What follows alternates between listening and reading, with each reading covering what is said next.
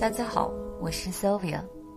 大家好，我是 Zido。欢迎和我们一起良好生活，Be the change。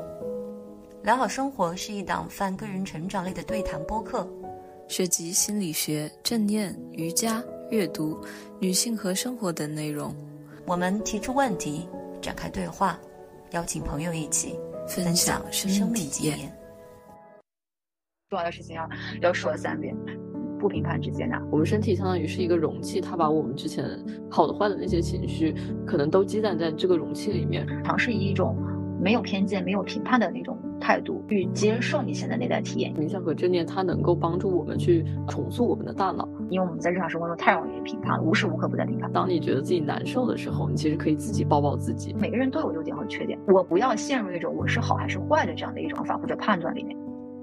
Hello，大家好，我是 Zido。Hello，大家好，我是 Sylvia。这一期我们仍旧是聊完美主义这个话题啊。上一期我们聊了很多关于完美主义的这个定义、人群和成因。那这一期呢，我们计划给大家抛一点干货。那这个就抛给我的搭档 Sylvia 吧。Sylvia 对这个完美主义的怎么，我们有没有一些什么破解方法呢？更好的去面对啊，我们生活中的完美主义。绝对有很多，但是因为我们时间节目有限，我们就没有办法介绍太多。但是我觉得今天我们在这里分享的几三个方法吧，我一定是。会呃非常的好用，因为这几个方法其实我自己是都有用过的，而且他们也都是经经过心理学的一些实证的研究所支持的，所以我相信，嗯，我们的听众如果能够完整听完的话，一定会对你在呃变异性完美主义倾向的行为或者想法这件事情上有所助力啊，所以希望大家耐心可以听完。如果给大家介绍一个比较实用的一个小方法的话，那其实。啊，大家可以尝试说，当你在你的生活、工作或者人际关系当中，你感觉到好像，哎，我好像有点是不是过于追求完美，对自己要求比较高的时候，你可以试着先暂停一下，来观察说你现在正在想什么，你脑子里面浮现什么样的一些想法，你现在一个情绪的状态是什么？你可以想一些呃名词来形容你现在的情绪是什么啊？如果你有手纸和笔的话，你也可以把它们写下来。那关键是什么呢？关键是说不要想要去给自己贴标签，或者判断，或者抵抗，说我现在有一点完美主义，我现在对自己要求过高了。不要去抵抗这样的想法，不要去抵抗这样的情绪，你就是观察它啊，你就观察现在什么东西浮现出来了，尝试以一种没有偏见、没有评判的那种态度啊，来去接受你现在内在体验，因为我们的内在体验它现在就是这个样子，那我们就不要想把它抛开，我们就先让它接纳它进来。啊，在呃这个时候，我们其实可以通过身体的一个呼吸的调整，你可以适当的拉长一下你的呼吸，或者尝试做几个深呼吸，来平静一下你的想法和你的情绪。关键不要把你的注意力去集中在说啊，我要批评自己不够好啊，我我要自我否定了这件事情上，不要被这些想法和情绪去绑架啊。所以这个方法就是大家可以啊，在自己感觉到自己有点。完美主义冒头的时候，可以去尝试一下。那这里也给大家做一个提醒，呃，进行正念练习，因为 Zido 也在做正念的练习，我知道有一段时间了，我自己也是一直在做正念的练习。我觉得，尤其是对于说第一次接触正念，或者是还没有很就是持久练习的听众来说，关键不在于说我要做正念了，所以我要做得很好啊，那这个就是你的完美主义倾向又跑出来了。你的关键是。不在于你单次要做多长时间啊，你的目标不是我第一次正念就要做一个小时啊，这个是不需要的。关键在于说你要坚持去做这件事情啊，你关注这个过程，你开始去做这件事情，那你要尽量降低你自己开始练习的一个门槛。比如说你哪怕一天只做三十秒钟，只做一分钟，也是完全没有问题的啊。那你尽量给自己创造一个你可以去。练习的一个一个空间，嗯，不要给自己过高的要求啊，让自让练习成为我们日常生活的一部分才是最重要的一点啊。所以这个我是跟大家分享一个啊，基于正念的一个可能啊，对完美主义的这样的一个倾向啊有所帮助的一个小小的一个方法啊。那我这里稍微也暂停一下，问一下 Zido，因为我也知道你有练习呃正念，你自己有什么关于这个点想要去呃展开跟大家聊一聊的吗？我我觉得它确实是我在生活中的一个实践啊。呃，我最开始做正念，主要是因为我有一段时间的情绪和呃身心健康感觉都面临着一个非常严峻的状态，所以那个时候逐渐了解到冥想跟正念，我整体的感觉会觉得说，它确实会对我从当下的这种情绪释放出来有非常大的帮助。同时，嗯，它也会让我脑子里有非常多的思绪，逐渐的，我觉得我有一段时间，这脑子其实非常的过滤，就是脑子里其实有非常非常多的东西，我其实没有办法抑制它去产生各种各样的想法，但是冥想和正念能够帮助我对这个事情没有那么敏感。他，我我我感觉他对我脑子会有一点重构啊。这个东西，他确实在这两年一神经研究里面也呃发现，就是冥想和正念，它能够帮助我们去重塑我们的大脑。就这个东西，呃，它是有科学家他做实验验证出来的。所以我觉得大家在平常里面确实可以去尝试一下这件事情。同时，也有一些人发现。这个正念冥想，它能够帮助我们去改善睡眠啊，调节我们的情绪，甚至增强我们的免疫力，能够从物理上去重新调节我们身体对压力和疼痛的反应。所以我觉得，就是如果那大家在生活里面遇到这种，不管是说压力呀，还是一些情绪和身体上疼痛，都能够去通过冥想和正念稍微去改善一下。我自己感觉，呃，对，就受益还是挺大的。是的，对。然后我呃在想，就像 c v a 在分享的时候，因为 c v a 其中有一点是提到说，在我们做正念过程中，我们嗯尝试不要去要求自己那么完美，不要去苛责自己。呃，我们上一期其实也聊了归因嘛，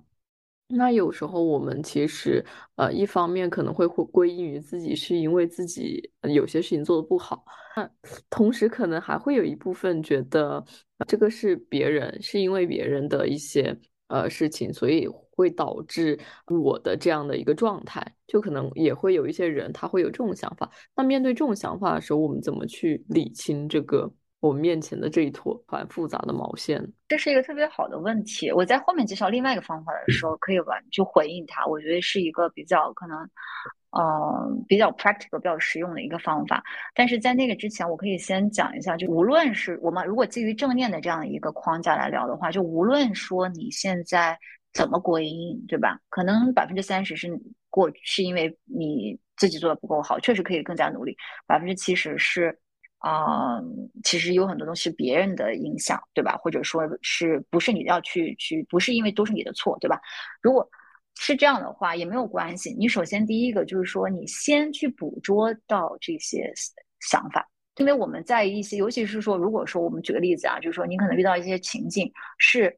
触发了你这样的这种有完美主义的这种有完美主义的倾向而带来的一些焦虑或者是一些不舒服的情绪的时候，你首先在那个 moment，在那个瞬间，你先，我觉得最重要的不是说说分清楚比例是多少，而是说你先让这些脑中的声音先让它播放出来。啊，不要想去去压制它，你先把这些东西先捕捉下来，记下来啊。你可以手机，也可以说说出来都无所谓，就自己去去嗯把它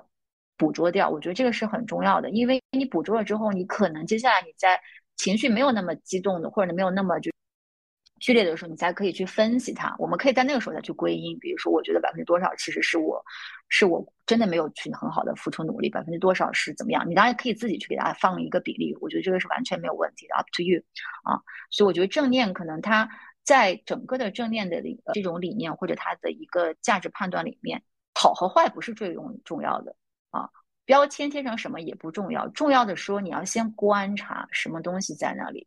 啊，然后观察的时候，你其实就跟他有一个空间。那在这个空间里面，你要做的不是去判断，也不是去抵抗，也不是去压制他，对吧？你就是一个观察者，你来观察这件事情。那这个东西其实本身对于你，第一，对你情绪的一个缓解和平复是非常有帮助的。第二个，对于你给你一个更是所谓更加能够理性客观的一个空间，去在事后来去分析它，你才能看得更明白嘛。这个我觉得是是正念可能能够，我在这聊的时候，可能正念是一个比较就是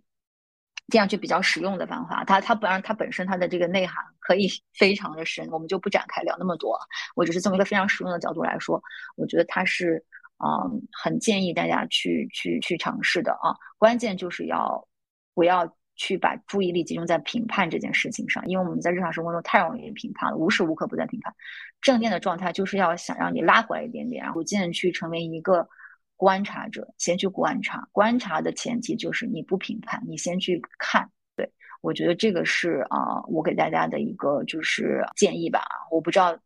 嗯，这段你觉得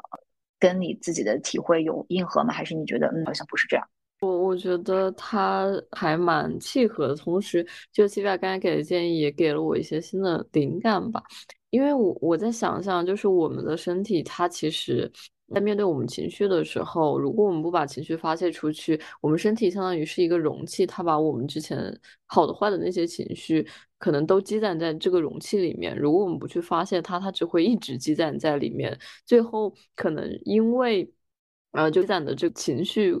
过多以至于这个容器它没有办法承受，所以它需要以一个比较极端的形式去释放出来。嗯，它可能具体具体表现在一些人，他可能会突然之间发怒，然后或者是呃突然之间情绪失控这种。所以刚才 Siva 说的，嗯我们可以先捕捉我们的情绪，然后写下来，然后评判，先去看。那这种方式，它其实就是给了我们一个出口。让我们的情绪逐渐的从我们的身体里面流出流出来的一个出口。那这样的话，我们其实能够更，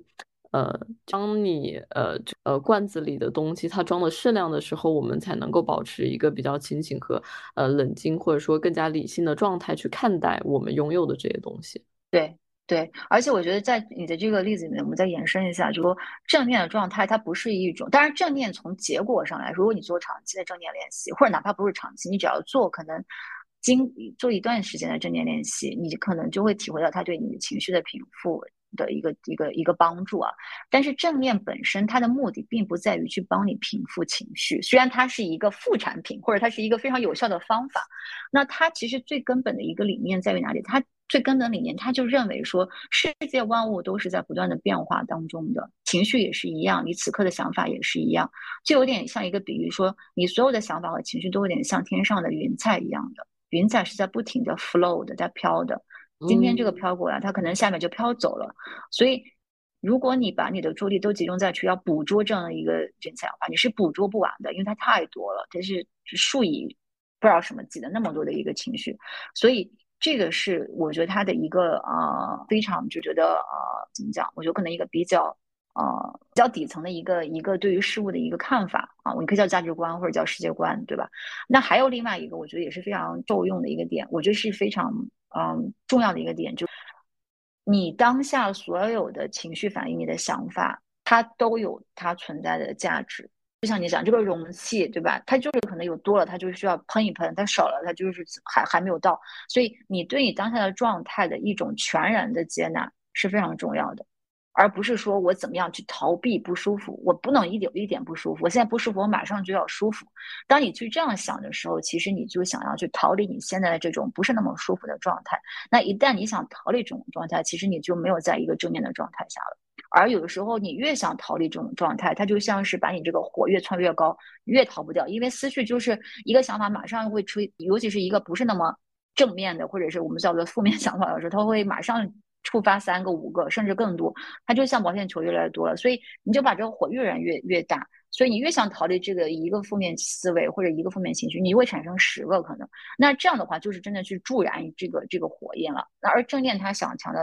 你不要想要去抵抗和逃，你现在如果是这个，你就是这个，我不接受它，状态就是在这里啊，就是这样的，这个是非常非常重要的一一一点。我刚刚听 c 瓦分享这一段，我突然感觉我对正念有了更深的理解。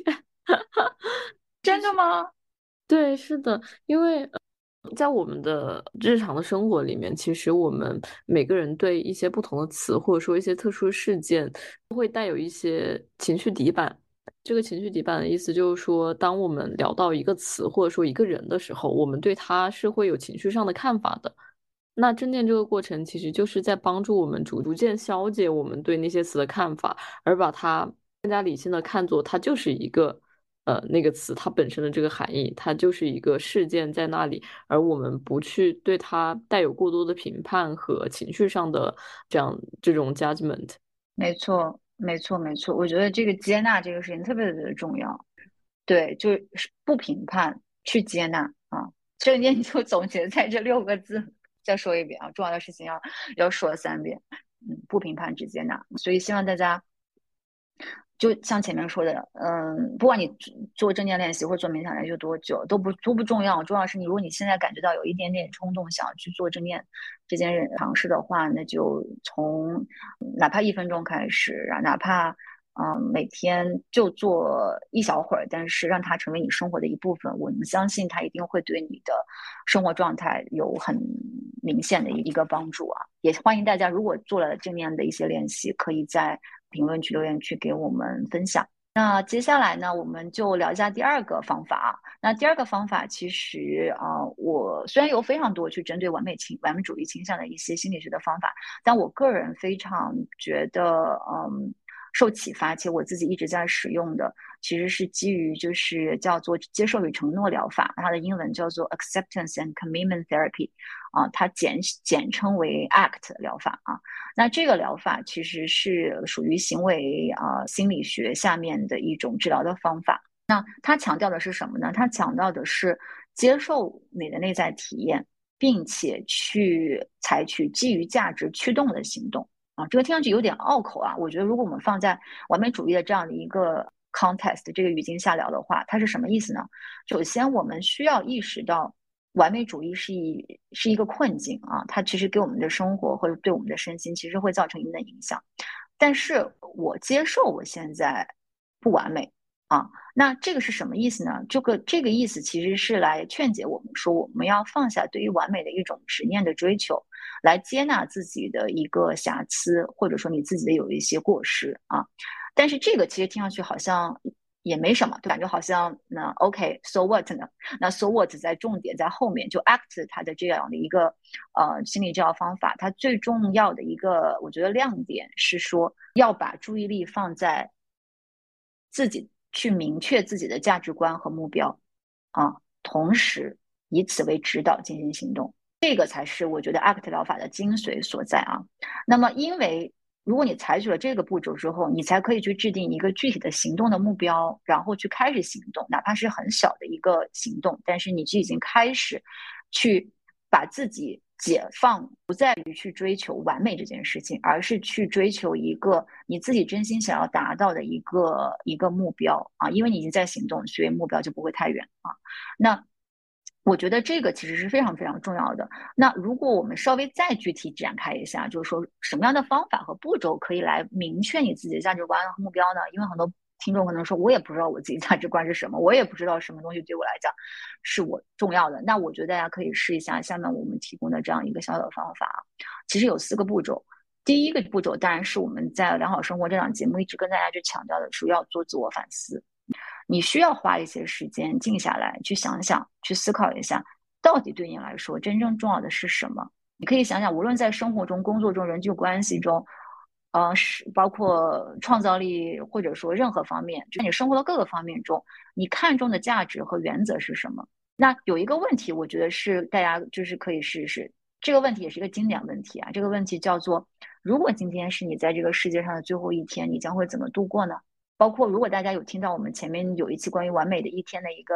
呃畅聊的时候，其实我们也提到说你完美的一天是怎么样呢？这些问题其实是一个比较具象的问题，但是他在回答这个问题的过程当中，其实你就可以逐渐的去发现，哦，原来哦，如果今天是世界上最后一天，我并不在乎我的事业我能不能赚到几位数，我希望的是可以跟我的猫咪度过这一天。那可能对你来说，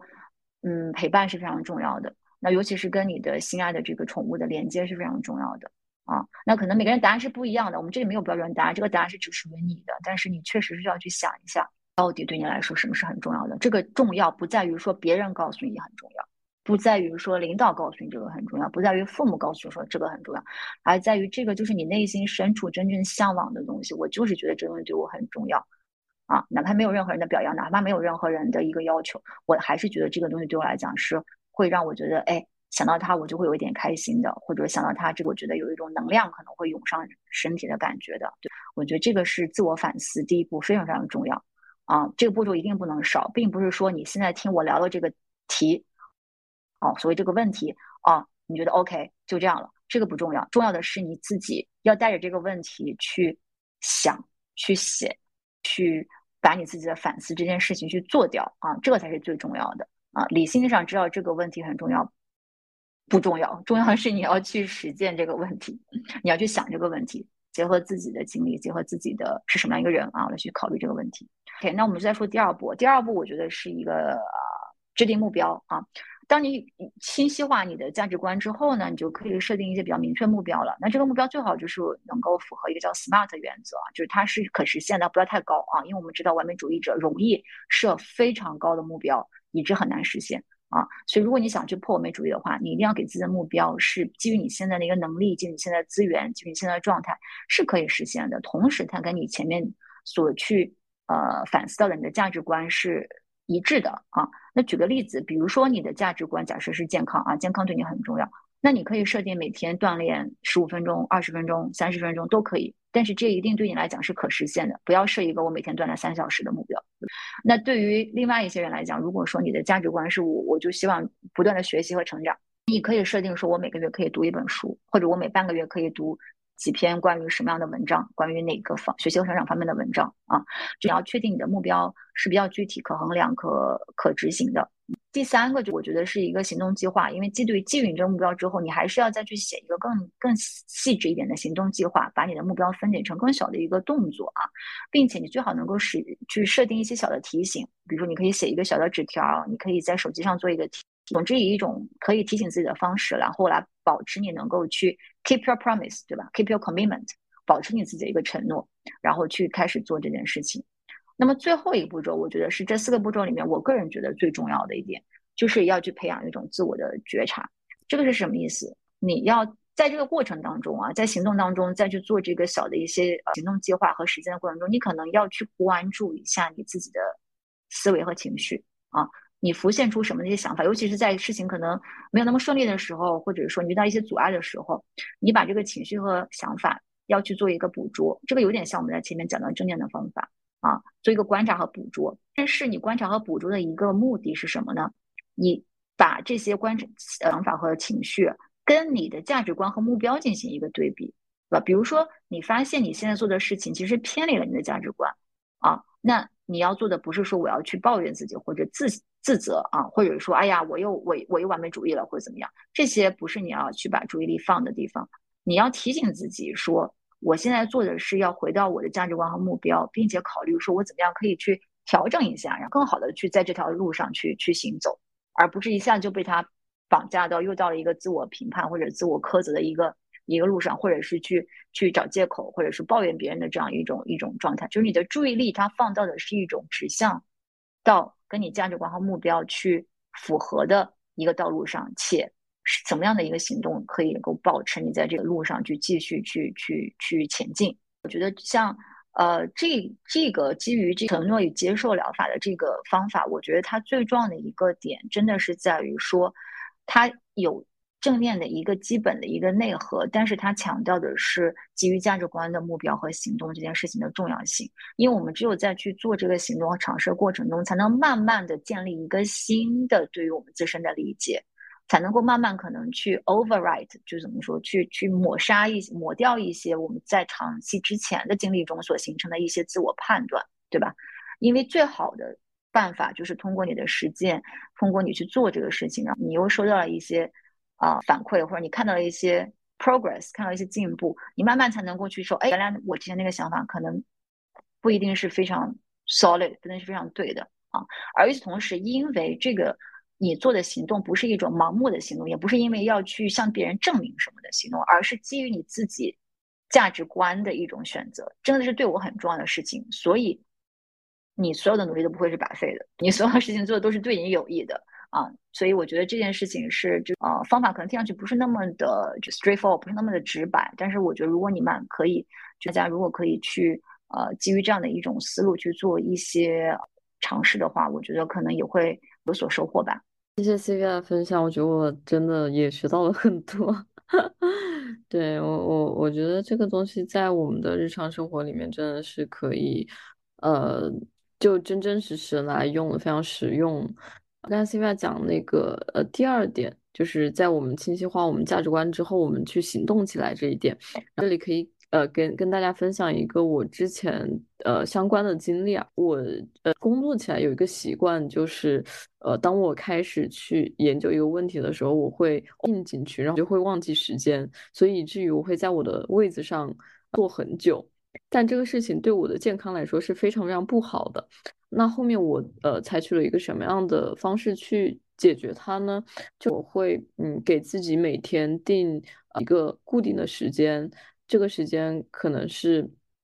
呃，比如说像中午的话，我可能会定在十一点二十，有闹钟。这闹钟响了之后，我一定要在正正负五分钟之内去结束我的工作，就不管它做到一个什么样的程度，我需要给它收一个尾，然后我中间需要休息一下。那这样的话，我会。呃，对比之前我持续性的工作，我会发现，呃，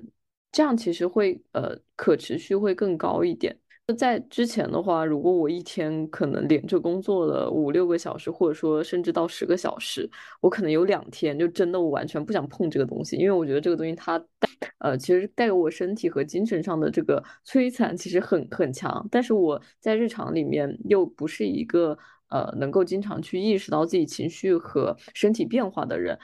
呃，但是这个东西，嗯，积累到一定程度之后，我才会有这样的一个反馈。但这个东西对我来说，结果是非常不好的，所以我就会强制性的给自己定一些这种，呃，怎么说呢，让自己去改变自己的行为习惯。对，这是特别好的例子，非常非常，我觉得这是特别形象，特别。特别棒的例子来去说明，就你在践行这个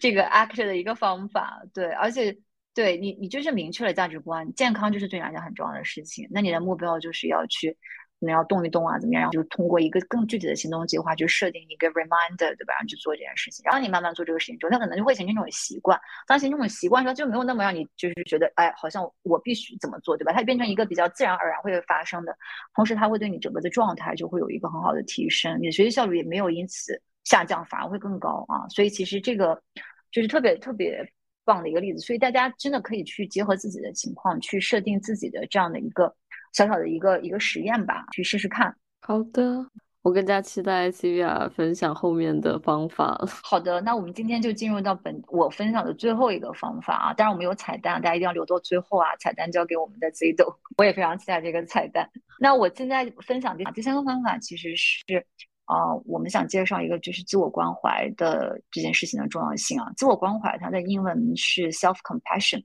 那为什么要分享自我关怀这件事情呢？是因为或者完美主义倾向的人，他往往会对自己很苛求嘛。那么他苛求的同时，其实他就是缺少这个自我的关怀。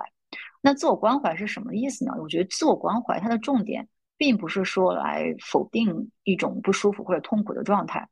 而是他首先承认这是一个正常的现象啊。也有点像我们前面提到的正念，我不是想推开痛苦或者推开自己的这种这种这种呃焦虑的状态，因为生活的不完美是没有错的，只关键是我们不要期待它是十全十美的啊。我觉得很多时候我们的所谓的痛苦或者不开心都来自于他的我失望了，因为它不像我期待中那样的美好。那这个我觉得是一个非常非常大的一个前提，就在自我关怀这件事情上。那同时呢，自我关怀它也。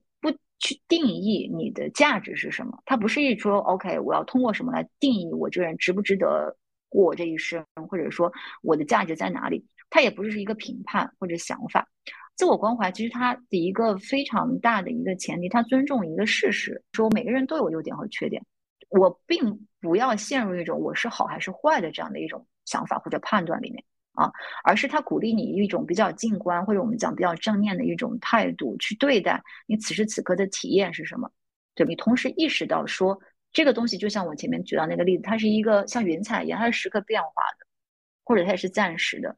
那成功失败也好，其实它并不能为我们下定义你这个人有没有价值，它也不应该去决定你的价值到底有多大。那它只是我们生命中的一部分而已啊！就谁都有 up and downs，就像那个波浪有高有低的。那我们内心的知，我们其实有个内心应该提醒自己，虽然我们经常会忘记啊，是什么？就是我觉得应该说，很多研究者，包括是自我关怀这件事情，他认为真正的价值是存在于说我们有意识的一种生活的一种体验。那这个有意识的生活的体验，也跟我们前面聊到的这个基于你自己价值观的一个。行动和目标是直接相关的啊。你的存在并不是要去证明我是好还是坏，你的存在的价值其实你去你去有意识的去过这个生活，并能接受生活中的 up and downs，然后且意识到它不是不一成不变的。我觉得这个其实是自我关怀的一个比较底层的一个一个 belief 吧。那在研究自我关怀这件事情的心理学家里面呢，有一位是非常有名的，他叫 Kristen Neff，他认为自我关怀其实是一种比较积极的一种心理态度啊。可以帮助自己来对待自己的不完美或遇到一个困难。那么，在他的这个代表作叫做《自我关怀：不完美中的完美》啊书中我，有提到一个自我关怀的小方法，我觉得大家真的可以试试看啊。这本书也是非常值得大家去读的，如果大家有兴趣，可以找来看一看。那这个方法是什么呢？这个方法是，你可以想象一下，你有一个非常关心你的一个虚拟的朋友啊，那从他的角度出发，给自己写一封信。那这个信的内容呢，专注于说你认为的你自身的一些不足。那你想想看，这个朋友会对你你的这些不足和瑕疵有什么样的反应？他会对你说些什么？他会怎么样来表达对你的关怀？尤其是你在自己对自己感觉到不自在或者进行比较严苛的一个自我的批评和否定的时候，啊，他会对你说些什么？他会怎么来关怀你？在这个朋友的这个人设当中，这个设定当中啊，他会提醒你说，你只是人类大家庭中的一员，每个人都有缺点和不足，每个人都有自己的优点啊。你觉得他会在信中跟你说些什么？那如果说你认为这个朋友会给你一些建议，或者他认为你该做出一些改变的话，那这些建议具体的可以是什么啊？当然，这些建议的背后，他需要体现出这个朋友对你的无条件的理解和关怀。所以非常建议大家可以去从这个虚拟朋友的角度给自己写一封信，啊，同时写完这封信之后呢，你也可以把它先放在一个地方，过一段时间你可以再拿出来读一读，啊，我相信你对这个信的理解可能会有不同的一个一一个一个感受啊。当然，希望你在读这封信的时候，你能够体体会到，好像这个朋友就在你的身边，拍拍你的肩膀，给你关怀，让你这个关怀涌入到你的心中。啊，有点像说在炎炎的夏日里面，或者在冷冷的冬日里面，迎接一缕凉风或者一缕暖暖的风，让你感受到温暖。因为，嗯，自我关怀，它强调的是爱、连接和接纳，其实是你与生俱来的权利啊。你为自己去发声，你只需要看清楚你内心深处本来的样子就好了。说的真的好好，是不是很棒？我觉得这个，当我在去去那个分享这个方法的时候，我自己都觉得，我感觉到有一种有一种。非常温暖的感觉涌入心中。是的，盖西法说的自我关怀这一点，我还有蛮深的体会的。因为我之前会，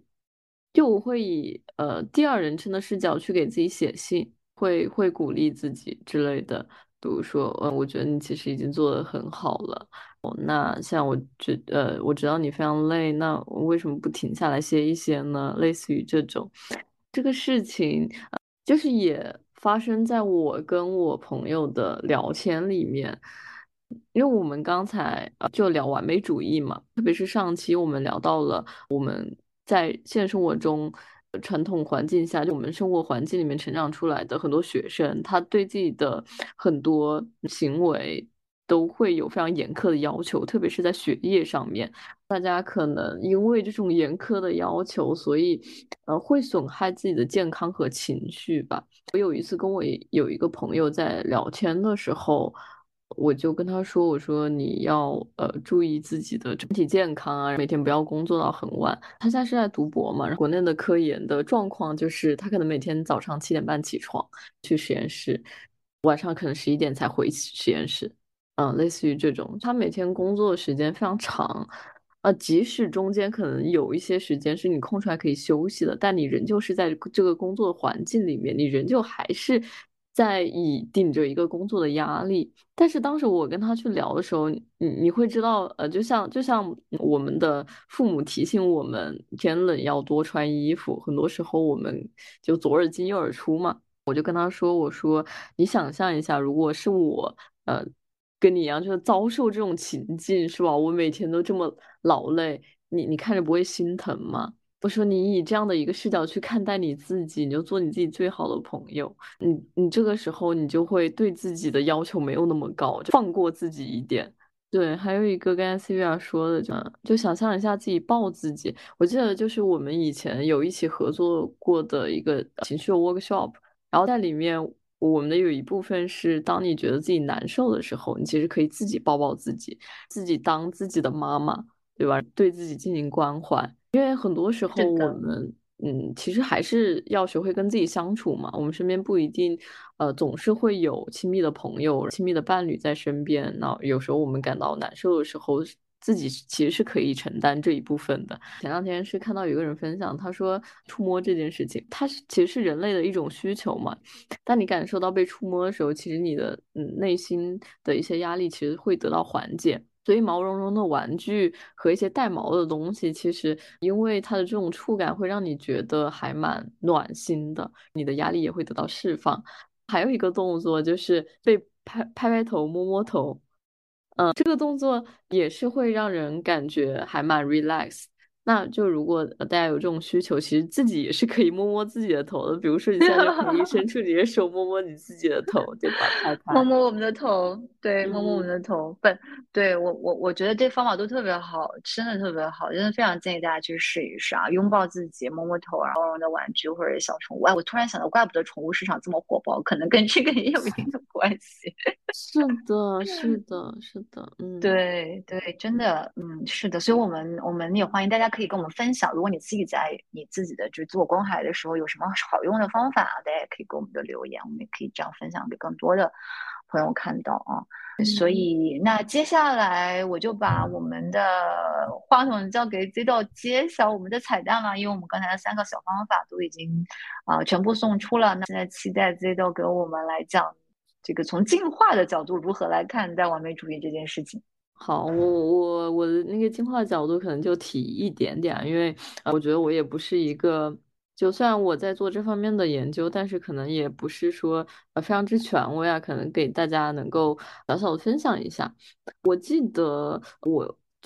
可能两年之前，我对情绪的这个态度，我的接纳度其实没有那么高。就在我的那个认知里面，还是会潜意识里面觉得说，嗯，负面的情绪对我来说这是不好的，它对我来说没有一点好处。所以我很多时候就会极力去避免我拥有负面情绪。是，也是在跟情绪的 workshop 共创的过程之中，我逐渐发现，呃，一切的情绪都是自然的。当时有一句话我记得特别特别清楚。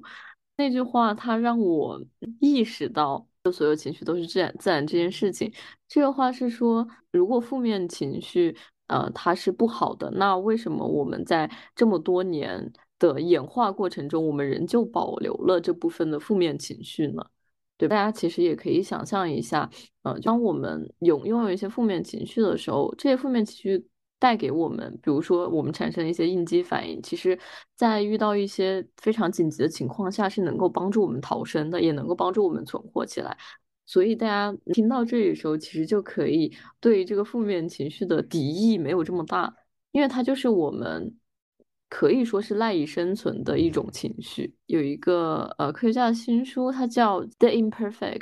Birds of things 叫做事物的不完美诞生，他们会讨论说我们是不是一个呃缺陷和偶然的错误的产物呢？在这个宇宙的起源里面，他就是试图用一种非常呃非同寻常的这个演化方法来呈现宇宙的历史啊。就是他在他的书里面，他讨论就宇宙它是怎么从一个过程里面诞生的。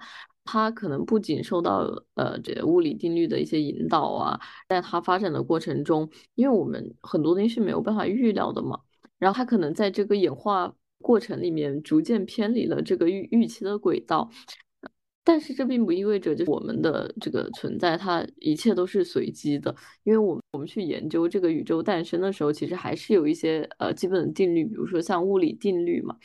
那呃就是在。可能有一些人知道有一个呃演化先祖就叫查尔斯达尔文啊，他在判断呃我们大家在演化的这个过程中，他有呃一一个基本观点是说我们演化其实是呃非常无序的，就是它可能是没有什么规律可循，一切可能都比较的就复杂和 random，呃，那大家可以呃再想一下，那我们呃演化到现在这个程度。为什么就这个自然界里面存在着呃那么多我们认为不完美的东西，那它其实也是一个演化的产物。我们在讨论生物演化的时候，我们经常会看到有一些生物，它为什么它的这个肢体是这样？呃，产生的它为什么用四足行走？为什么人类用两足行走？那它带来的这个好处和不好不好的东西到底是什么？就是我们对于不完美这个概念和完美这个概念，呃，概念范畴的讨论，其实我们也会意识到，它其实就是一个。呃，我们圈定的范围，那什么样的东西我们认为是完美的，什么样的东西是不完美的？呃，那即使我们可能在呃几十年前，我们发现呃人类的这个发展基于我们 DNA 的基因的编码，对，那我们呃最开始可能会觉得说它非常之准确。但是，呃，更多的研究会表明，在基因复制的这个过程里面，有它可能也没有那么完美，它也不是那么精确。它在复制和表达的过程中，可能也会有一些错误的信息加入进去。但是，也正是这些错误的信息加入进去，会让我们呃不同的人他的多样化更多。它也并不是说我一定要遵循着一个非常完美的轨迹。对完美主义这个概念的剖析里面，我们其实会发现，那什么样的东西是完美的，什么样的东西是不完美的，它其实都是被定义的。那我们在定义这个事情的时候，我嗯，一部分人觉得完美的东西，在另外一部分人可能他就会觉得是不完美。当我们以这种方式去思考的时候，其实我们可以去否定所有完美的东西。因为没有什么东西是完美的，因为所有的一切其实都是被定义的。它从另外一个角度看，都可以是不完美的。这样去看待这个问题，是不是嗯，也没有那么多呃，我们一定要达到的非此即彼的这种目标，我们一定要设设定的非常高的这种高度。那更多的嗯，这也是我呃在最近这两年里面对一些事物的觉察得到的一个。inspiration 就得到一个灵感吧。当我们在判断我们想要什么东西、要追求什么东西的时候，从外界获取信息，它肯定是必要的。但是，更多的，当我们要重新去选择我们要走什么样的道路，呃，我们要过什么样的生活的时候，更多的还是向内观，去问自己，呃，你的选择是什么？因为大家，嗯，在我们获取信息的这个过程里面，会发现。我们今天可能看到这个名人，或者说这个书里面讲的这个这个事情是 A，呃，明天看到的一本书，或者说另外一个有权威的机构，它颁布出来的呃这个权威的话语是 B。有时候我们会发现 A 和 B 它竟然是矛盾和冲突的。那这种情况下，最重要的是我们要怎么去选择？我们选择什么？所以我觉得这个东西可能还是得向内观。对，哇。对我的分享，对，差不多到这。虽然，嗯，虽然讲的演化的东西不是很多，没关系，我们可以把演化这个话题做我们之后良好生活的一个固定视角。因为杰德老师在做这方面的博士研究，我相信你有很多可以带到这个节目中跟大家来分享的。起码我会非常的期待啊！但今天你在分享演化这一这部分的时候，其实给给我一个触动啊！我稍微回应一下，就你在提到说，就演化这件事情，很多东西就是。Unplanned 没有计划，对吧？就是意外的之中发生的，就是而且就大自然中很多东西，在以人类的定义看都是不完美的，但是他们就是以自己的形式存在中，存在这个大的这个共同体当中，这个自然共同体当中，然后。形成了一种新的方式，然后去共存。这个给我的一个启发，真的是，如果我们看到每一个个体是也也是这样子的，就是我们没有办法去预期未来一定会如我们所愿，我们也无法预期一切都是完所谓完美或者是都是好结果，都是怎么样？就是因为这东西真的是 out of control，是没有办法去控制的，对吧？哪怕你这次做到这个结果，也不代表下次就是这样。所以其实，在在这个层面上来讲，所有东西都是不确定的。但是你要因为自己去固定、故意给要自己去设定一个完美的要求，而让自己不愿意去尝试、不愿意去接受挑战、不愿意去付出努力、不愿意去接受失败，那其实这样就会把你自己的生命体验限制在一个非常狭窄的空间你的、你的 ex 这边体验就会是那个一点点，就是一个非常 narrow 的、非常局限的东西。那这个其实是 lose 让你失去了一个一个大的 big picture，对吗？因为生命有那么多可以可能性，你可以在这个过程当中去体验、去学习到的东西是非常丰富的。这个当然跟我们在前期聊的成长性思维也是有所呼应的。所以在这个是这样的，可能在这样的一个过程当中，你才能够去所谓做过一个真正的丰富的，嗯，过一个真正的就是滋养你的，也是让你觉得自己是一个。呃，更加充实的一个状态吧。这个就像大自然的万物一样，它存在这样的一个大的系统当中，它是一个所谓的整体的一个平衡。你自己也是一个生态系统，你一个人也是可以是一个生态系统。可你怎么样让自己的这个生态系统能够更加丰富，而不是只是固定在那一个点上，且一定要怎么怎么样，因为它就不可能一定会怎么怎么样。嗯是的，是的。我在想，就是刚才 C 维尔说的那个。他可能是呃，大家有有一些人，他可能对一些事情去想要把控在自己手里，有一定掌控欲。他呃，很多时候可能是也是因为自己没有安全感吧，就没有做好，担心自己面对一些不可预知这个事件发生的时候，自己没有办法去做出一些比较好的反馈。对但是，对，本来生活就充满了不确定性，我们没有人能够去预知未来会发生什么。嗯，与其就是说我们不断的铺起自己去掌控所有的一切，不如整理好心态去迎接未来可能会呃出现在我们生活中的每一件事。说的太好了，而且我们也希望就是在调调整心态也是需要方法的，调整心态也需要实践的，是需要学习的，所以这个才是一个整个的一个。一个成长的过程，让你过得更好吧，去去实现你的良好生活，或者本身这个过程就是良好生活的一个一个体现了。所以，那我来到这里，我觉得也可以给本期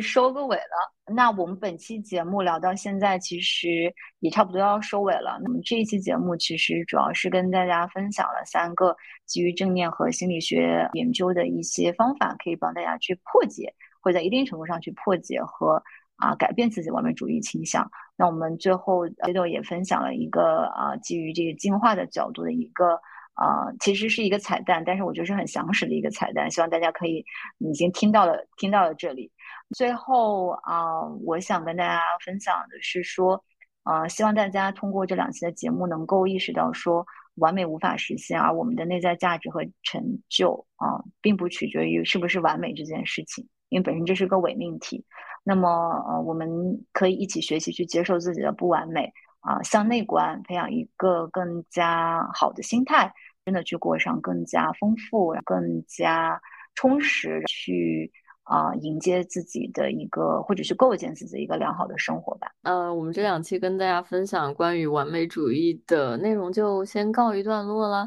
大家如果有更多想听的话题，可以在我们留言区给我们留言。嗯，这一期就先这样了，拜拜，拜拜，下期见。只要我不在乎，就没人能够伤害我；只要我不在乎，就没什么能伤害我。我不生气，我